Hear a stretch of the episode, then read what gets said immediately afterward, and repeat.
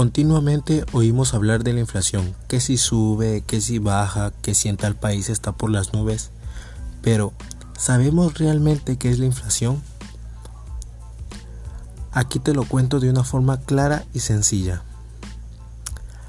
Antes de hablar qué es la inflación, las causas que originan los tipos que hay, etc., creo que puede ser de utilidad situarnos un poco en contexto, aunque sea de una forma muy simplificada.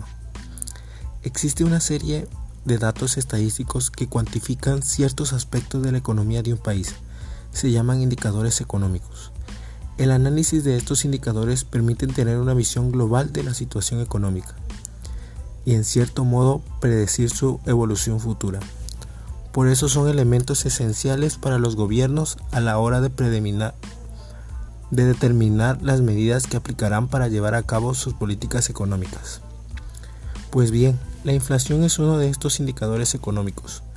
Hay muchas más y seguro que te suena, por ejemplo, el Producto Interior Bruto, la tasa de paro o la tasa de interés.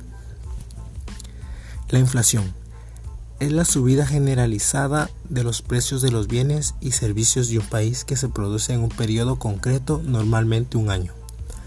Se puede definir también desde el punto de vista contrario, es decir, como la pérdida del poder adquisitivo que sufren los ciudadanos como consecuencia de una subida generalizada de los precios. Ten en cuenta que estamos hablando de un aumento generalizado, no de ciertos productos se hayan encarecido. El incremento debe ser global para, hacer una, para que produzca la inflación, la inflación. Un ejemplo podría ser un poco exagerado, lo entenderás perfectamente. Una inflación del 20% significa los precios. En general, han subido una media de un 20%. Unas cosas habrán subido más y otras menos, pero el resultado es vivir. El resultado para vivir cuesta un 20% más que el año anterior. Así que si con 100 euros se podían cubrir las necesidades básicas de una familia, ahora se necesitan 100 digo, 1.200 euros para conseguir lo mismo. Las causas de la inflación. Existen diversas causas que pueden provocar inflación. Las más comentadas por la doctrina suelen ser inflación de demanda, inflación de costes, inflación autoconstruida, inflación de la base monetaria. Las consecuencias de la inflación, la principal consecuencia de la inflación es la pérdida de poder adquisitivo, lo que quiere decir que con la misma cantidad de dinero se puede adquirir menos bienes y servicios por su precio porque su precio ha subido. Se trata simplemente de que vivir es más caro ni más ni menos y a mayor inflación más caro es vivir. Lo que es lo mismo, a mayor inflación menos vale el dinero. Esto afecta tanto a los particulares como a las empresas. Las medidas que podemos tomar contra la inflación se pueden adaptar a paliar la inflación con caminadas fundamental, fundamentalmente a frenar el consumo como forma de recuperar el valor que ha perdido el dinero.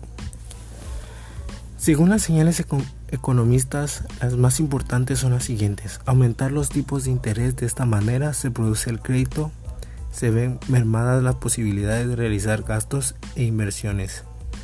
Reducir la masa, la masa, la moneda, la masa monetaria porque al ver menos moneda en circulación, menos oferta de dinero aumenta su valor. Subir los impuestos también implica que se quede menos dinero disponible tanto para las empresas como para los particulares, lo cual hará que baje el consumo.